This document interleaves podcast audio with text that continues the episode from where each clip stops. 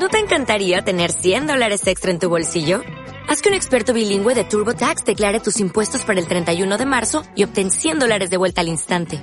Porque no importa cuáles hayan sido tus logros del año pasado, TurboTax hace que cuenten. Obtén 100 dólares de vuelta y tus impuestos con 100% de precisión. Solo con Intuit TurboTax. Debes declarar para el 31 de marzo. Crédito solo aplicable al costo de la presentación federal con TurboTax Full Service. Oferta sujeta a cambios o cancelación en cualquier momento. Por lo general, cuando he tenido que dar conferencias, he preferido siempre referirme a otros autores y no a mí mismo. Ello se debe a muchas causas. Quizá porque soy extremadamente discreto no sé si esto es un defecto o una cualidad. Y también, en particular, porque soy un escritor que a pesar de haber llegado a los 54 años, no ha llegado a formular lo que se llama una poética, es decir, un conjunto de principios, de normas, de convicciones o de certezas acerca de lo que es la literatura y acerca de lo que es el hecho de escribir. Eventualmente he dado algunas respuestas al respecto, pero siempre han sido provisionales y han sido rectificadas y desmentidas incluso por otras declaraciones que he hecho o por mi propia obra. Es así pues que no será esta una charla magistral ni un curso, sino simplemente una conversación con ustedes y una tentativa de, a través de esta conversación, esclarecer algunos aspectos de mi propia obra. Será pues también, de todos modos, una conversación de tipo descriptivo, más y evitaré en lo posible todo lo que sea interpretación o valoración. Pero antes de entrar a tratar de mi obra, de mis diferentes libros, circunstancias en que los escribí, creo que vale la pena reflexionar un poco acerca de cómo surge una vocación literaria. ¿Por qué es que una persona llega a ser escritor y no médico abogado o aviador o en fin, tantas ocupaciones y actividades que hay en la vida? Yo siempre me he interrogado por qué motivo en un momento dado decidí o me convertí en un escritor. Y en este caso, solamente cabe dar algunas respuestas contradictorias o quizá complementarias. Por un lado, puede decirse que para la vocación literaria existe una cierta predisposición, una predisposición de tipo familiar o una disposición que está inscrita en nuestro, para llamarlo así, código genético. Cuando yo pienso, por ejemplo, si han existido precedentes en mi familia de escritores, puedo llegar a la conclusión de que por vía paterna, por ejemplo, y hasta las generaciones que me han antecedido que conozco, ha habido siempre una tendencia a la actividad intelectual. Es decir, que durante cinco generaciones por lo menos, mis antepasados paternales ejercieron en forma profesional, las actividades de tipo intelectual que estuvieron ligadas con las ideas, con la palabra y con la escritura. Es así, por ejemplo, que mi antecesor más lejano del que tengo noticias fue un gallego que vino a Lima a fines del siglo XVIII y que, según tengo entendido, tuvo una librería. Eso indica ya que estaba en contacto con los libros, que le interesaban los libros y que en alguna u otra forma se interesaba por la literatura. El hijo de este lejano antecesor, sí ya fue un hombre de letras, que llegó a ser rector de la Universidad de San Marcos, ministro de Relaciones Exteriores y presidente de la Corte Suprema de Justicia. Pero aparte de esto escribió, escribió una serie de biografías de próceres de nuestra independencia y de figuras universitarias. Y escribió también un ensayo sobre la guerra del Pacífico, que hasta ahora conservo entre mis viejos papeles, pero que es muy difícil de publicar debido a que su letra es absolutamente ilegible. El hijo de este señor tan notable fue también un hombre de letras. Al igual que su padre, fue también rector de la Universidad de San Marcos, fue también ministro de Relaciones Exteriores y fue también presidente de la Corte Suprema de Justicia. En realidad, fue algo así como las vidas paralelas de Plutarco.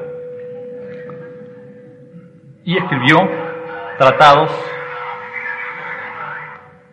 escribió también, pero tratados de derecho internacional y sobre todo muchas cartas, unos 20 volúmenes de cartas muy interesantes y una famosa polémica contra un teólogo de la época, en la cual demostró ser un hombre extremadamente liberal y muy en avance al pensamiento de su época. Continuando con esta especie de historia familiar, un tío abuelo mío fue un notable periodista que se radicó en Francia y que colaboró durante muchos años en periódicos franceses y también en algunos periódicos de Lima y que tenía proyectos por cartas de conservo de de libros que, pensaba escribir. E incluso tenía un libro terminado sobre música gregoriana, tema extremadamente sofisticado. Pero todos sus documentos se perdieron, pues este tío abuelo mío murió durante la última guerra en un campo de concentración nazi, pues fue capturado por los ocupantes alemanes llevado a Alemania, donde pereció. Finalmente llegamos a la generación más inmediatamente anterior a la mía, que fue mi padre.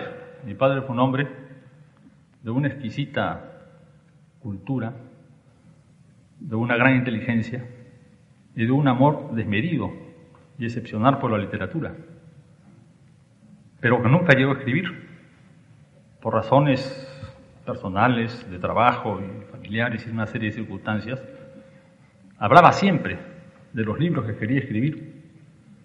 E incluso nos contó muchas veces los temas de los libros que tenía en mente y que eran por lo general reminiscencias de su juventud, pues él perteneció a la generación de la Mauta, fue amigo de Delomar, de Mariátegui, de la Torre, de Porras, y estuvo muy vinculado a todo el nacimiento y todo ese hervor de ideas que existía, existió en esa época de los años 20. Pero por desgracia, mi padre murió relativamente joven, a los 47 años, y no pudo llevar a cabo los proyectos literarios que tenía en mente. Lo que digo está relacionado con lo que me preguntaba ¿De dónde viene la vocación literaria? ¿Cuáles son sus orígenes? ¿Por qué uno es escritor? Hay por un lado, como acabo de tratar de explicarlo, quizás una cierta disposición familiar, como puede haber en ciertas familias una disposición para la música, una disposición para las matemáticas. Pero esto no es suficiente. Debe haber algo más. Y el otro aspecto es el aspecto de la educación del ambiente en el cual uno se forma de niño y en su juventud. Es decir, nos encontramos aquí con el grave problema de lo innato y de lo adquirido. Yo no quiero entrar en una polémica, en una discusión hasta ahora no resuelta sobre qué cosa es lo que predomina o sobre si realmente la combinación de ambos factores es lo que determina el comportamiento de una persona, su, vocación y sus actividades. Pero en mi caso particular hubo también una enorme importancia del ambiente de mi infancia y de mi adolescencia, puesto que en mi casa existía una excelente biblioteca mi padre, como repito, era un gran aficionado a la literatura y desde muy niño tuvo ocasión de tener contacto con libros y con autores. Recuerdo que mi padre tenía la costumbre, cuando llegaba de su trabajo, de convocarnos en el salón de la casa, nosotros teníamos 8 o 10 años, y leernos sus autores preferidos. Y nos leía así en voz alta autores y obras que hasta ahora recuerdo perfectamente, y de lo más variadas, desde, ¿qué digo yo?, obras clásicas como El Quijote, o poesías de Baudelaire, que él mismo traducía directamente del francés, o obras esas de Queiros, o autores ingleses como Chesterton o Oscar Wilde, o el libro de la jungla, e infinidad de autores, en particular también autores franceses, trozos de Flaubert, trozos de Maupassant, en fin, hubo también, en consecuencia, en mi caso, aparte de la disposición familiar a la que he aludido, un ambiente y una educación literaria. Puedo, podría concluirse entonces que si yo soy escritor, se debe a estos dos factores. Pero no, no es solamente eso. Y no creo que sea eso, porque nosotros fuimos cuatro hermanos, y si esos dos factores fueran los esenciales, los cuatro hubiéramos sido escritores, y sin embargo, solamente lo fui yo, los otros tres no. Entonces debe haber algún otro elemento que interviene. ¿Cuál sería entonces este elemento? Quizás este tercer elemento sería simplemente una cuestión de azar, de circunstancias específicas que corresponden a cada individuo, como pueden ser ciertas amistades o ciertas experiencias eh, muy personales que uno tuvo y que no compartió con los otros, o también cuestiones puramente de azar, un viaje, no se sabe qué, un, un accidente. En mi caso, yo creo que fue en particular lo que acentuó mi tendencia a la literatura, quizás lo que ya mencioné en la conversación que tuvimos el martes pasado, mi primer contacto con los escritores de mi generación. Es decir, el saber, el conocer a personas que tenían las mismas inquietudes que yo, los mismos proyectos literarios, el mismo deseo de llegar a ser un escritor.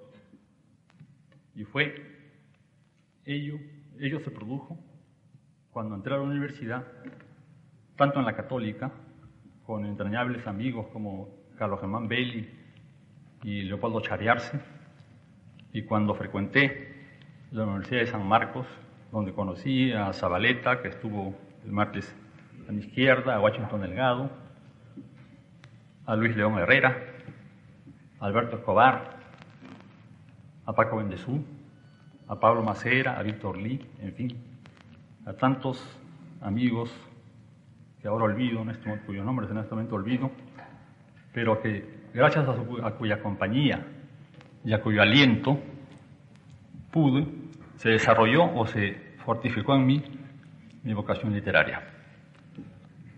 Aparte de eso, naturalmente, hubo luego mi viaje a Europa, en el cual este contacto con escritores ya no solamente peruanos, sino de otras nacionalidades, españoles, colombianos, mexicanos, me dio la certeza de que pertenecía a una, a una calidad de persona que estaba respaldada por un grupo de escritores que compartían sus mismos intereses y tenían sus mismos proyectos. En fin, para volver a lo que comenzaba, ah, por lo que comencé, aparte de las disposiciones que puedo llamar, se podría llamar eh, familiares, aparte del marco social o educacional de la infancia y de la juventud, y aparte de los encuentros, de los azares de la vida, lo que determina la vocación del escritor es también algo más, porque todo ello no basta, es también la decisión de serlo. Llega un momento en el cual uno decide voy a ser un escritor. En mi caso particular, esta decisión quizá no fue muy tajante, no se produjo en un momento determinado, fue una decisión que se fue produciendo paulatinamente y que en un momento dado se convirtió ya en una realidad.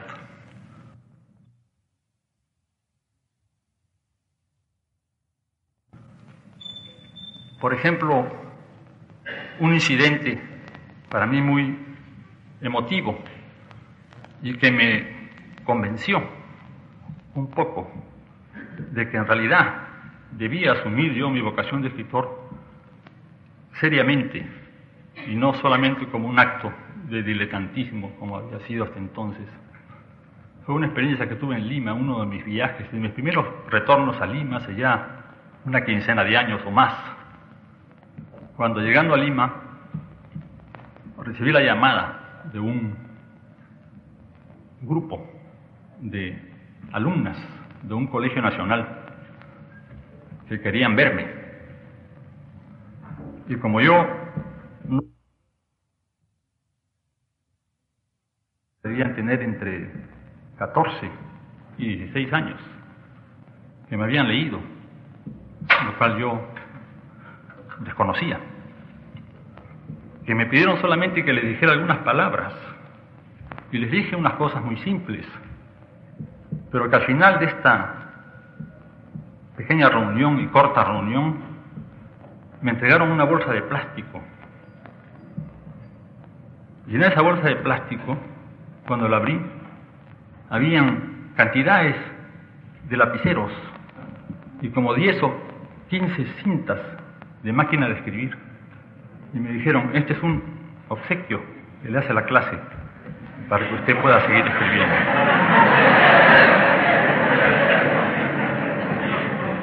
Este gesto a mí me emocionó mucho. Me dije, bueno, después de todo, yo no soy un escritor solitario, ni poco leído, ni desconocido, sino que hay personas que me leen, colegialas. Eh, y en consecuencia, debo continuar escribiendo. Debo tener presente que se asume cuando uno escribe cierta responsabilidad, aunque sea para no decepcionar las expectativas de sus lectores. En buena cuenta, esta circunstancia y otras más que no vale la pena por el momento comentar, me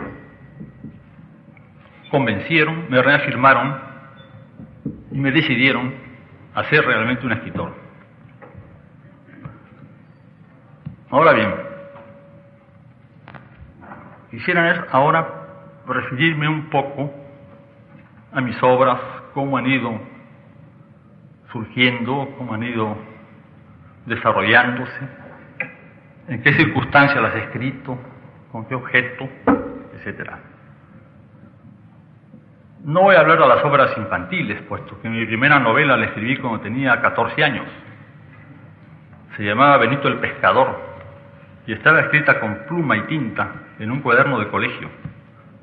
Ni me acuerdo de qué trataba, solamente de que era vagamente muy melodramática, pues al final morían los 15 personajes que componían esa novela. Pero el primer libro ya eh, serio que escribí fue, que mencionó hace poco el doctor Tamayo Vargas, los genazos sin plumas. Este libro de cuentos lo escribí cuando ya estaba en Europa. Había viajado a Europa en el año 52 y en, esa, en ese momento empecé a escribir este libro de cuentos.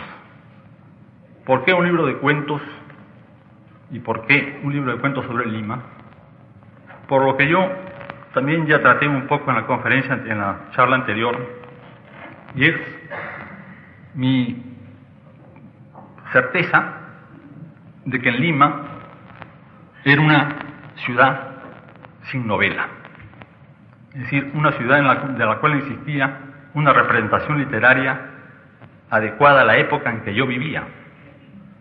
Las obras literarias y de ficción sobre Lima eh, habían sido relativamente pocas, escasas en el Perú. El precedente más inmediato que teníamos era la novela Duque de Diez Canseco, una novela Panorama hacia el alba de Ferrando, y algunos otros libros de menor interés, salvo La Casa de Cartón, que es una novela urbana, pero que se circunscribe al ambiente de Barranco. Pensé entonces que era necesario reflejar literariamente una ciudad que se había transformado, que había dejado de ser ya la, Arcadia colonial y que estaba en trance de convertirse en una urbe moderna. Y como no tenía en ese momento ni disposición ni idea para escribir una novela, se me ocurrió escribir un grupo de cuentos que de diferente medida fueran como una especie de mosaico de la vida de la ciudad. Este libro, como repito, lo escribí en París, en una parte en Madrid, cuando tenía 23 o 24 años. Y el cuento principal, Los Genazos sin plumas, me fue inspirado por experiencias infantiles. Cuando yo vivía en Miraflores, de niño había visto a muchos pequeños muchachos del barrio, pobres, que recogían la basura la juntaban, en fin, y la, vendían o, la, entregaban a los cerdos. Pero me había olvidado completamente de este incidente. Pero en París, en 1954, trabajando yo de conserje de un hotel, entre mis obligaciones tenía la de levantarme muy temprano para sacar los tubos de basura a la calle. Y en una de estas salidas a la calle con los tubos de basura, vi que había una serie de vagabundos, los que se llaman allá clochards, que estaban esperando justamente esto para precipitarse sobre los tubos y sacar de ellos lo que les fuera necesario. Esto me hizo inmediatamente recordar esas escenas de mi infancia y en el acto empecé a escribir ese cuento que se llama Los venenazos sin plumas. Cuento por otra parte que en esa época fue quizá una novedad muy llamativo, puesto que este oficio o esta ocupación era relativamente rara, pero que en la Lima de hoy se ha extendido y es casi realmente una industria. Este libro fue seguido por otro libro de cuentos titulado Cuentos de Circunstancias. El título del libro indica ya cuál es su contenido, porque eran cuentos que habían sido escritos en diferentes épocas de mi vida, en diferentes circunstancias, que no tenían entre sí mayor unidad, que habían sido publicados en revistas o en periódicos, y que decidí reunirlos de pronto en un volumen, a instigación sobre todo de un editor muy activo en esa época, tan activo como con Grimes, que fue uno de los precursores del libro barato y popular en el Perú, que es José Bonilla Amado, que creó una editorial que se llamaba Nuestra América o algo por el estilo, y en la cual publicó muchos libros eh, a bajo costo y muy populares. Entonces, para los efectos de esta edición, reuní este grupo de cuentos bajo el nombre de Cuentos de Circunstancias. Una eh, estudiosa de la Universidad Católica que hizo una tesis sobre mí, me dijo una vez que el título de este libro eh, no correspondía a lo que yo había querido decir. Es decir, que no, no se trataba de cuentos diversos reunidos en un volumen, sino que el título mismo de cuento de circunstancias escondía una intención, puesto que según ella, en cada cuento había una circunstancia que determinaba la vida del personaje principal. Lo que me pareció una idea extremadamente sutil y que yo acepto en este momento con agradecimiento. Después de estos libros de cuentos, me lancé a escribir mi primera novela, que fue la novela Crónica de San Gabriel. En realidad, esta novela la, la escribí en Alemania, en el año 1957, 1956. Yo no tenía en realidad ningún propósito de escribir novelas todavía. Me proponía continuar con el género del cuento, que se adaptaba más a mi temperamento vehemente y a mi imposibilidad de trazar proyectos a largo plazo. Recuerdo que estaba en Múnich, era un invierno extremadamente frío, no se podía salir prácticamente a la calle porque hacía 30 grados bajo cero, y me vi en la obligación de quedarme forzosamente en mi habitación. Y esta habitación era un cuarto que había alquilado en la casa de una familia obrera en las afueras de Múnich. Y este encierro forzoso, en medio de un invierno glacial, hizo que evocara, comenzara a evocar eh, la vida del Perú, la vida en, Lima, el, el buen tiempo, la primavera, la verdura, los árboles, y de pronto, en una forma sin ningún propósito deliberado de escribir nada largo, empecé a contar unas vacaciones que había pasado de adolescente en la sierra. Empecé a escribir y continué escribiendo, pero cada vez con mayor precipitación y con mayor ahínco. Y de pronto, al cabo de unos días, me di cuenta de lo que estaba escribiendo realmente una novela. Y esto duró exactamente tres meses. Duró toda la época del invierno. Pues cuando comenzó el deshielo, cuando pasaron además, porque en Europa sí pasan las primeras golondrinas, cuando empieza la época del deshielo, me di cuenta de que la novela estaba terminada. Y la había escrito en un estado casi de sonambulismo, porque recuerdo que había perdido casi todo contacto con la realidad. Es decir, me parecía que lo real era lo que estaba escribiendo y que lo ficticio eran los personajes, los seres que me rodeaban, y que eran, en, en estas circunstancias, el dueño de la casa donde vivía y sus dos hijas, dos hermosas cualquirias que venían todos los días a la habitación a traerme la comida, los cigarrillos y la botella de cerveza.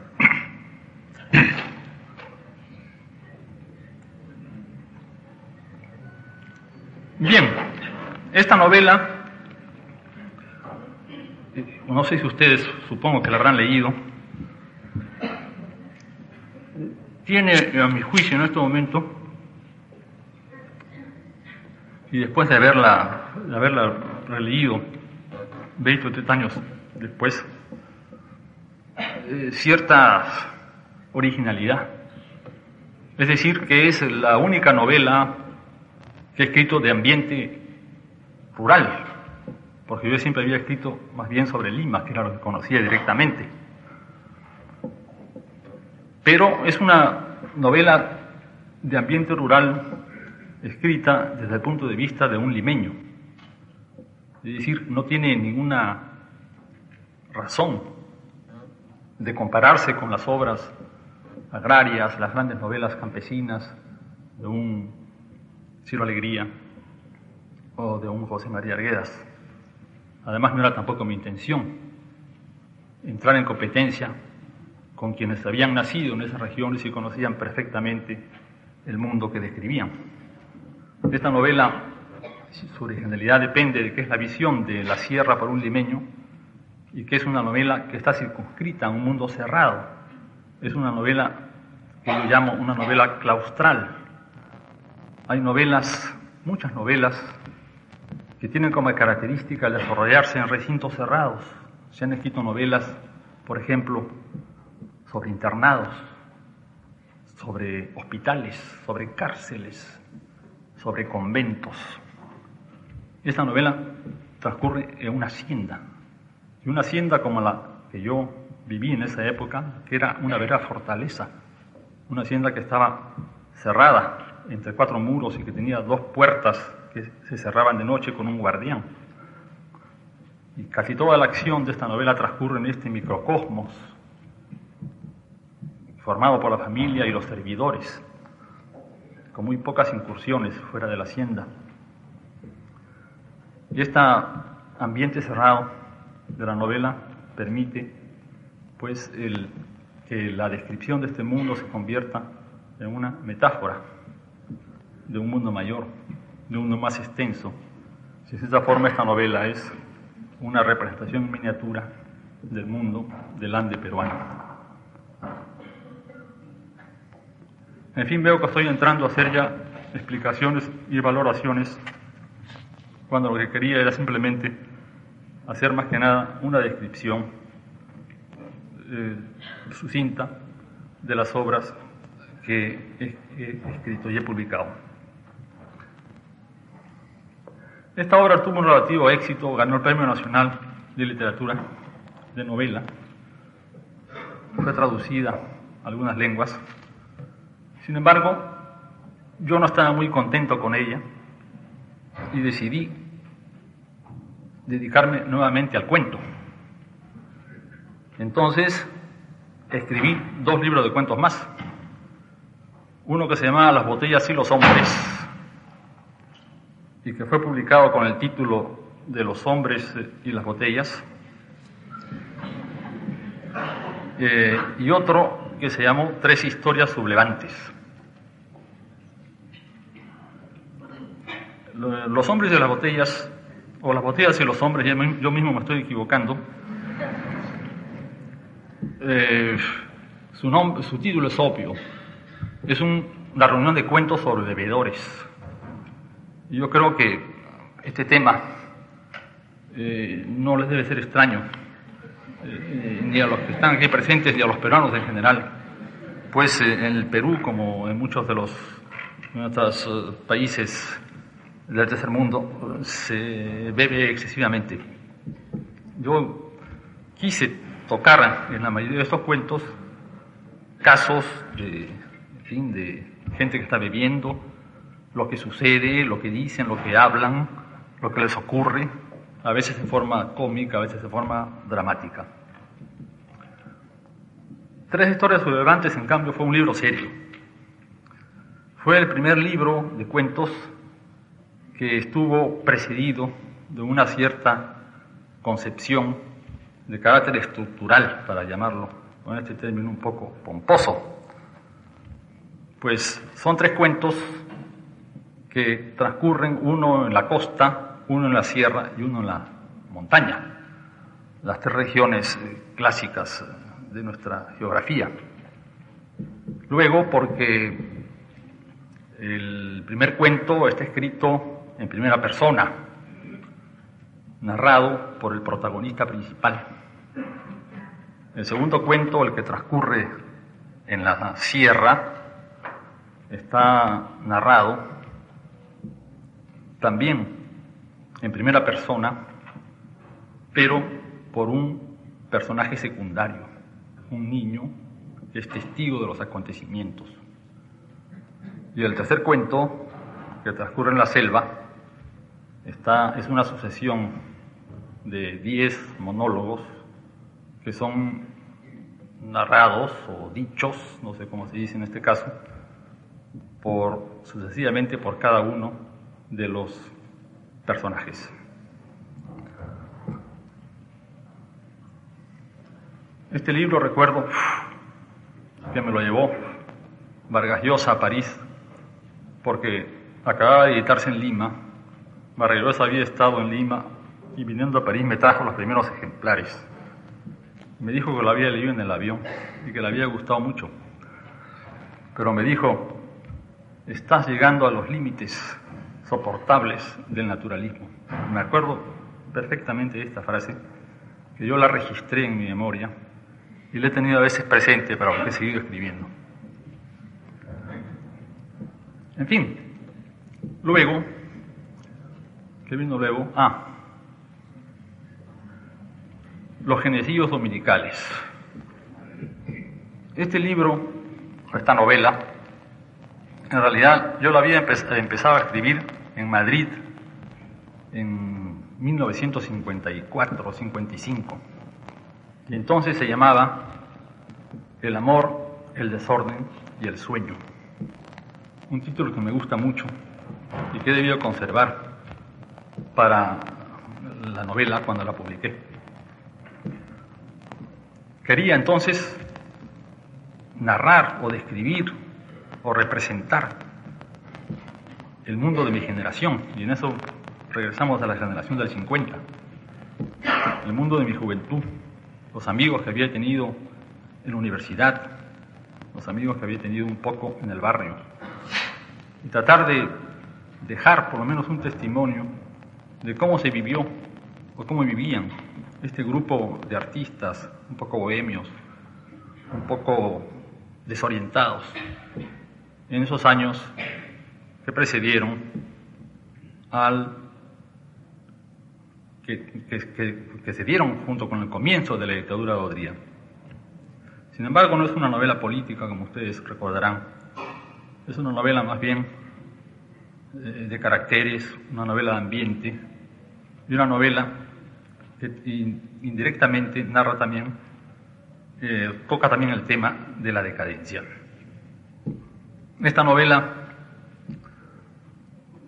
fue publicada, recuerdo, por Manuel Escorza en su colección de populibros y obtuvo un premio, un premio que fue dado en esa época por la editorial y por un periódico de Lima. Sin embargo, el libro no tuvo relativamente, tuvo relativamente muy poco éxito. Recuerdo que los comentarios eh, periodísticos de la época fueron bastante parcos.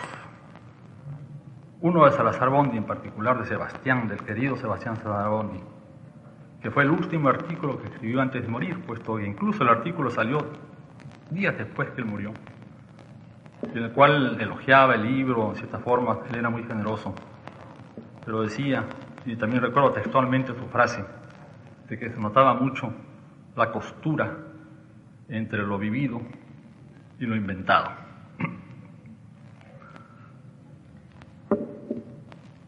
Luego viene mi tercera novela, Cambio de Guardia. Esta novela fue en realidad una novela que me dio mucho trabajo, a pesar de que la escribí en un periodo relativamente corto. Yo por lo general escribo rápido.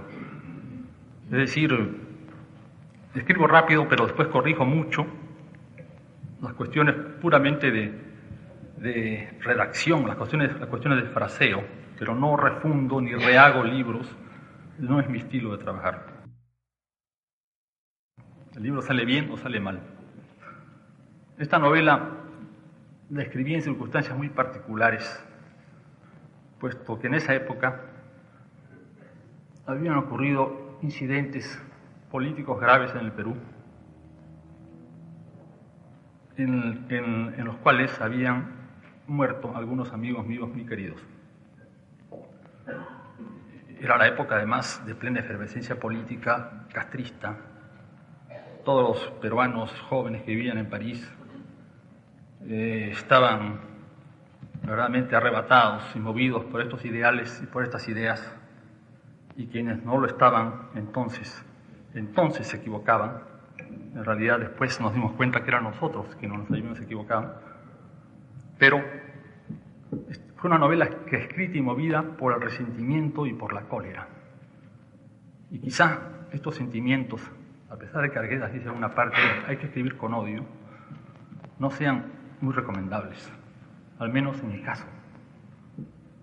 Yo estaba realmente en un estado de irritación y de cólera y de malestar y de impotencia. Entonces decidí escribir una novela en la cual criticara violentamente todo lo que había en el Perú. A los sacerdotes, a los militares, a los políticos, a los etcétera. Entonces, imaginé una serie de situaciones que se prestaban para ese tipo de crítica. Y la novela está en realidad constituida por seis o siete historias diferentes que son un asesinato político, un asesinato crapuloso, un golpe de Estado, una huelga, un gran peculado, y alguna otra historia que en este momento se me olvida. Pero en realidad eran diferentes historias que correspondían a lo que el Perú tenía de más criticable y de más odioso en ese momento, por, en general en su historia política. Aparte de esto, esos fueron los, si se quiere decir, los temas de la novela, eh, el sentimiento que me inspiró fue un sentimiento de, casi como podría decir, de represalia.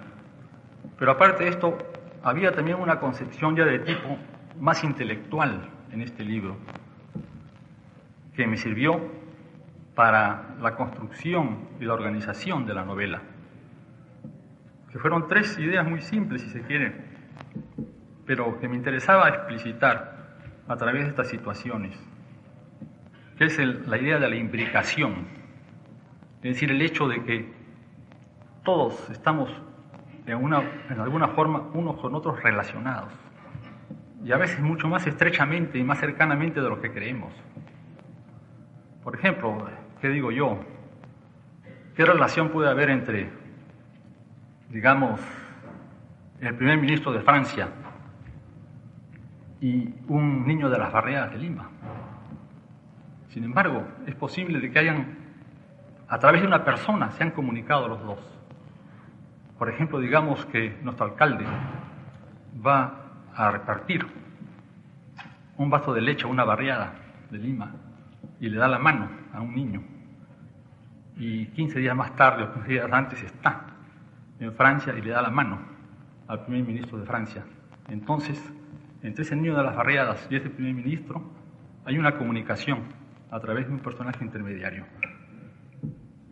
Esa era una de las primeras ideas y en la novela, en efecto, todos los personajes, a pesar de que no tengan nada que ver aparentemente unos con otros, siempre hay uno o dos que les sirven intermediarios para comunicarse.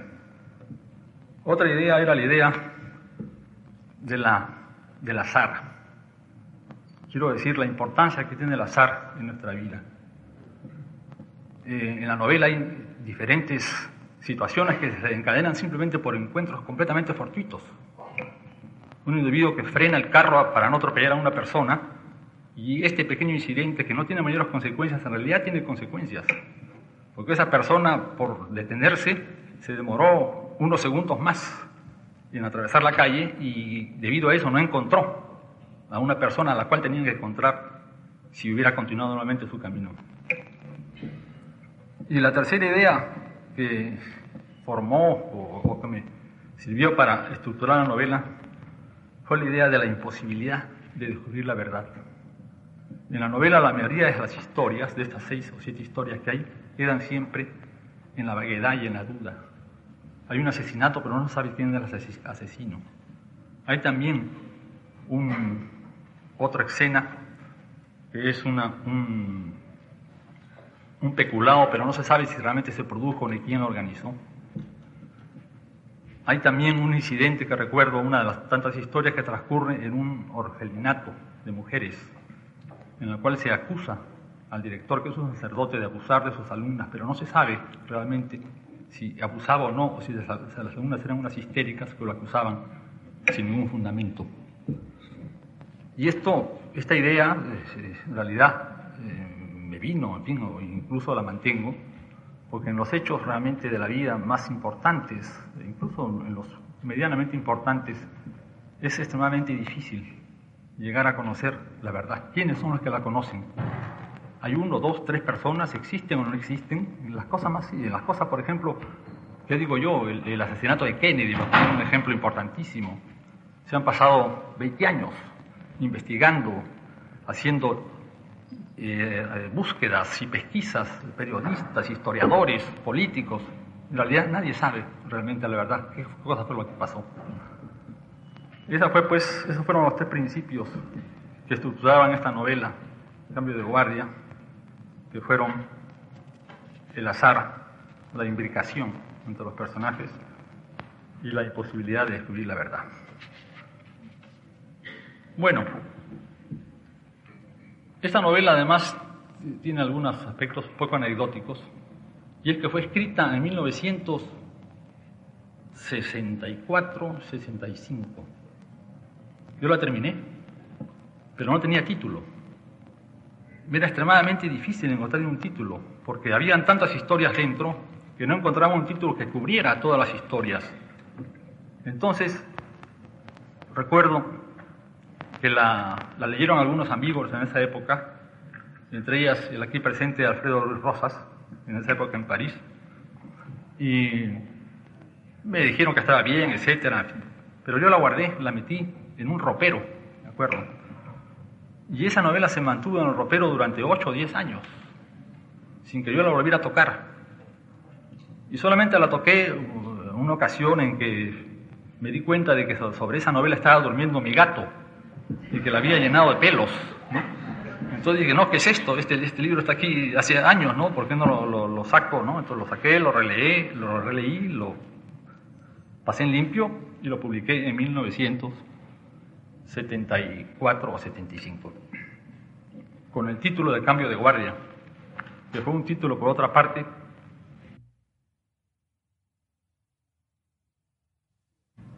con el título de Cambio de Guardia, que fue un título por otra parte, que lo pusimos un día, un, en un, estábamos reunidos en casa con un grupo de familiares y no tenía título la novela, entonces cada cual empezó a dar un título, dimos como 50 títulos hasta que pronto un sobrino mío dijo cambio de guardia, entonces dije, ah, este es, y le pusimos cambio de guardia.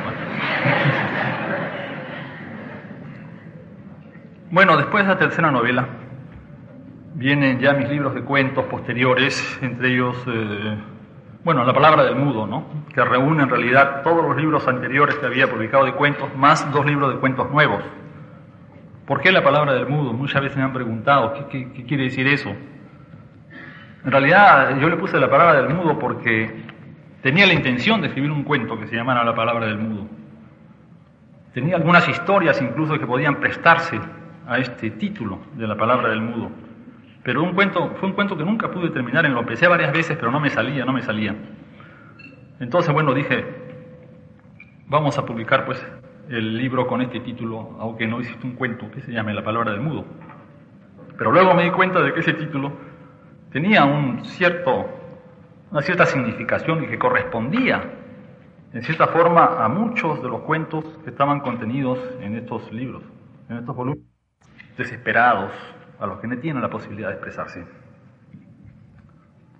Alguien también me dijo de que en realidad le había puesto el título de la palabra del mudo refiriéndome a mí mismo, que ese libro, que esa palabra era la mía, puesto que yo, probablemente, no ahora, tengo la fama de hablar muy poco. Eh, estos son prácticamente los libros que he escrito. Tendría que referirme tal vez también a prosas apátridas que don Augusto ha mencionado muy elogiosamente. Eh, es un libro que me ha deparado, es el libro que me ha deparado más satisfacción en tanto que escritor, curiosamente. Siendo un libro que no es un libro de ficción, que no es una novela, que no son cuentos, no es teatro, es un libro simplemente de pequeñas notas, fragmentos distintos entre sí y sobre diferentes temas. Y que yo he escrito que, fragmentos que fui escribiendo en el curso de mi vida sin la intención de reunirlos, pero que en un momento dado eh, había en París un fotógrafo muy conocido, Baldomero Pestana, que me dijo si no tenía un texto, textos que pudiera él ilustrar con fotografías, entonces yo le presenté estos textos. Finalmente los leyó y me dijo, no, esto no se puede, no se pueden hacer fotos con esto, porque aquí no hay prácticamente cosas que sean plásticas, y en efecto, todas son reflexiones, meditaciones, aforismos. Pero en fin, como ya tenía el libro ya copiado y reunido, lo publiqué en España, con el título de Prosas apátridas, título también extremadamente confuso, y que me obliga a cada momento en Europa a hacer aclaraciones, puesto que cuando lo han publicado en España, ahora que lo van a traducir en Francia, eh, siempre, han siempre han dicho, ah, es el libro de un expatriado, de un deportado, de un individuo que no tiene patria. Y yo, no, no, no se trata de eso.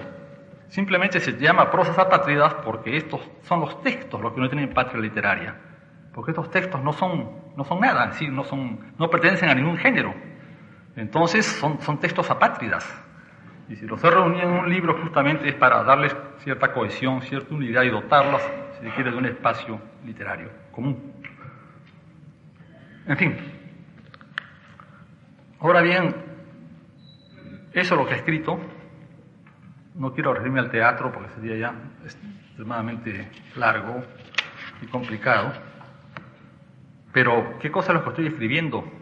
¿O qué cosa es lo que estoy tratando de escribir? ¿O qué cosa es lo que proyecto escribir? Eso ya es otro capítulo. Por lo pronto, novelas no. Todas mis novelas han sido escritas entre los 25 y los 35 años. Yo tengo ya 54. O sea que en cierta forma son, las considero yo libros un poco de juventud. Luego he seguido escribiendo cuentos, he escrito teatro, y luego he empezado, eso sí, empecé varias novelas, claro, pero las dejé inconclusas, por lo menos unas 10 o 15. ¿Por qué las dejé inconclusas? Porque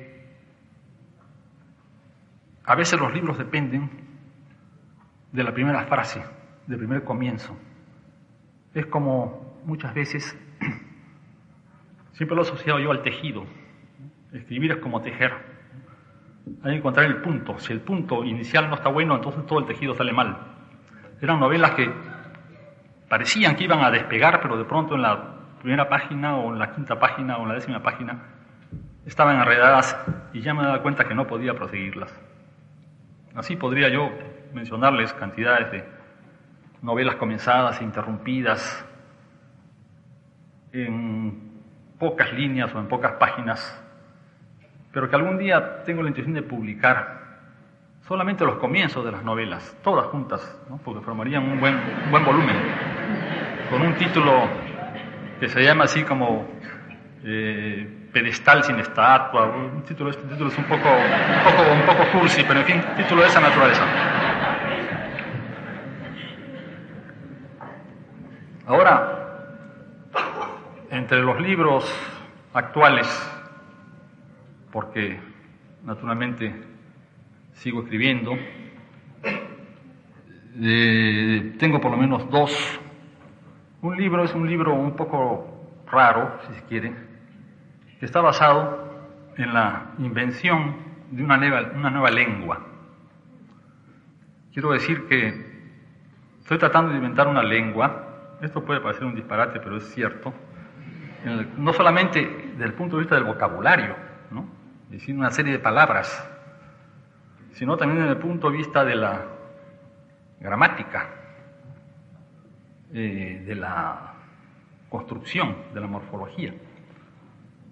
Eh, por lo menos ya tengo un centenar de palabras inventadas, incluyendo sustantivos, verbos, adjetivos, etc. Y de lo que se trata es de escribir un libro con, esta, con estas palabras.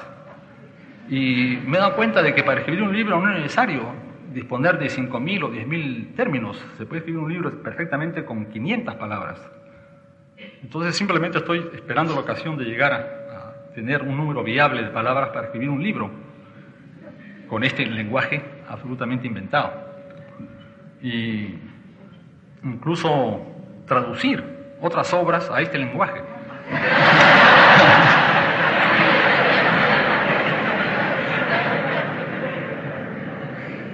En fin, esta es una idea un poco, que podrá parecerles un poco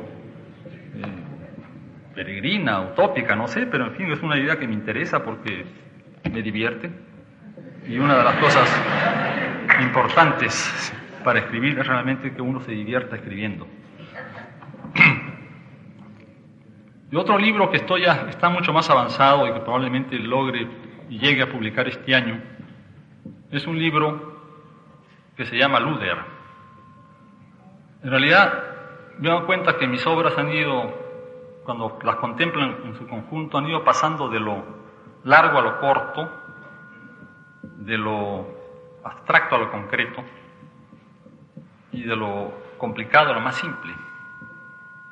Así, por ejemplo, que el último libro prácticamente que he escrito son prosas apátridas, que son fragmentos de media página, de una página. Entonces ahora estoy escribiendo un libro que se llama Luder, que consta solamente de textos, solamente que tienen cuatro o cinco líneas y nada más son decenas y quizás centenares de estos textos, pero que tienen la particularidad de que no son dichos por mí, sino son dichos por Luder. Luder es un personaje que yo he inventado para que me represente. Este es un truco y un artificio que han utilizado mucho los escritores cuando quieren decir cosas que no quieren asumir plenamente. Entonces inventan un autor que las dice en realidad, claro, es uno mismo el que la está diciendo, pero después le puede echar la culpa al personaje. Puede decir, no, yo no he dicho esto, te lo he dicho Luder. Por ejemplo, eh, hay un poco antecedentes de esto, de este personaje así que representa a un autor y dice cosas, emite opiniones que uno no diría, es un, en Historias del Almanaque de, de Bertolt Brecht, hay un personaje que se llama el señor K, que dice de pronto una serie de cosas curiosas. Después también eh, Jorge Machado, o Antonio Machado, tenía ahí también un libro que se llama Abel Martín, Juan de Mairena, en el cual también inventa un personaje un filósofo, un profesor, que dice una serie de cosas a veces extremadamente duras contra sus contemporáneos o los autores clásicos españoles que el propio Machado no diría, pero que sí lo dice este señor Abel Martín. También un libro de Valerí, el señor Teste, me parece que se llama, en el cual utiliza el mismo recurso. O sea que esto hay precedentes de esta, de esta innovación, pero a mí me interesaba hacerlo porque me permite decir cosas que yo directamente no quisiera decir y luego porque también corresponde o coincide con mi gusto por la concentración, es decir, por ir reduciendo cada vez más lo escrito al mínimo de líneas, al mínimo de espacio. Ahora bien, después de esta eh, eh, descripción más o menos de las cosas que he hecho, de las cosas que estoy haciendo, quisiera referirme también un poco, si quieren, hacer una especie de juicio general sobre lo que he podido escribir o sobre lo que he hecho. Por ejemplo, en medio de una obra aparentemente dispersa, si hay alguna cohesión, si hay alguna, si yo veo alguna cohesión alguna dirección, alguna línea. Y después de pensar un poco para los efectos de esta conferencia, sobre todo, porque por lo general no pienso mucho ni me leo ni releo nunca, hay ciertos temas que son más o menos recurrentes. Y un tema es el tema de la decepción, por ejemplo. Este tema de la decepción está bastante de moda. Yo no sabía que era un tema, pero hace el año pasado hubo un coloquio en una universidad americana, no recuerdo en la cual, en la que se trató el tema, del, el tema era la decepción en la narración contemporánea. Y me enteré por un catálogo que me enviaron de que figuraban ahí algunos cuentos míos que iban a ser expuestos por ponentes de las universidades americanas, en el cual figuraba Ribeiro como un exponente del tema de la decepción, al lado de muchos otros autores de nuestra época. Y después pensando me doy cuenta que es cierto, eh, en, muchísimos de mis cuentos en realidad es la historia de una decepción. Siempre hay un personaje que planea algo, que quiere realizar eh, una, una hazaña o que quiere simplemente eh, ir a cierto lugar, no llega, o la, hazaña le fracasa, o todo lo que él había previsto se desvirtúa. En realidad hay una, hay una verdadera decepción en sus proyectos, en sus ilusiones. Otro tema, por ejemplo, que, que es eh, recurrente en lo que he escrito es el tema que le llamo el combate perdido, que tiene relación evidentemente con el anterior. El tema del combate perdido es el del individuo que se decide a luchar por algo y que pierde, que fracasa. Y esta, este tema está particularmente desarrollado en, mi libro Tres historias sublevantes, que son tres combates. En, el primer cuento es el del individuo que quiere luchar por conquistar su pedazo de tierra al borde del mar y que finalmente es expulsado y, y y pierde su pelea. En el segundo cuento es el de un campesino que quiere rebelarse contra un gamonal, un, señor feudal autoritario y abusivo, y que es eh, asesinado, finalmente. Y el tercer cuento, el que transcurre en la selva, es el, también el que transcurre en un circo, además. Es el de un luchador del circo que quiere igualmente luchar contra la autoridad del dueño del circo etcétera, y finalmente muere. Es decir, es el tema, este tema lo he tratado muchas veces en otros cuentos y en otros, y está relacionado con otro tema, pero ya elevado a un nivel más elevado, que es el tema del héroe trágico. Y este tema está tratado particularmente en las piezas de teatro que he escrito y en las que estoy escribiendo. El héroe trágico ya es el personaje que tiene ya un carácter de líder, de innovador que se enfrenta con la sociedad de su época, pero cuyos intereses o cuyas proposiciones no coinciden ni convienen a la sociedad en la cual vive, ni son aceptadas por ella. Entonces se ve obligado a capitular o simplemente desaparece. Es el caso de Santiago el Pajarero, en el cual el tema es el, el tema de la ciencia, el individuo que inventa el avión en el siglo XVIII, cuando a nadie se le ocurría entonces que el hombre podía volar y que por este motivo es eh, objeto de mofa ¿no? en la universidad y por sus conciudadanos y por sus vecinos y termina siendo arrojado desde el Cerro San Cristóbal. O es el tema de Atusparia, obra de teatro en la cual eh, el líder es un líder campesino que organiza una sublevación en Huaraz en el siglo pasado sublevación que es reprimida y el líder tiene que ceder, transigir, y justamente por transigir es eh, asesinado por sus propios compañeros de lucha. Y la obra de teatro que estoy escribiendo ahora es sobre Sócrates, que Sócrates vendría a ser ya no el inventor ni el líder revolucionario, sino el reformador social, el individuo que a través de sus ideas filosóficas y de ese ejemplo quiere transformar y modificar la sociedad ateniense de su época, encuentra la resistencia de esta misma sociedad, es acusado injustamente por eh, tonterías eh, y falsedades y finalmente se ve obligado a cumplir la sentencia que es envenenarse. En fin, Eh, para volver a lo que decía al comienzo, como escritor no tengo, si se quiere, una poética, eh, no puedo dar sino, no puedo hacer una descripción de lo que he escrito con algunas pequeñas interpretaciones personales, pero en realidad yo me sigo aún interrogando sobre cuál ha sido realmente mi rol como escritor y cuál ha sido realmente mi importancia como escritor. Y esto para mí sigue siendo realmente un enigma.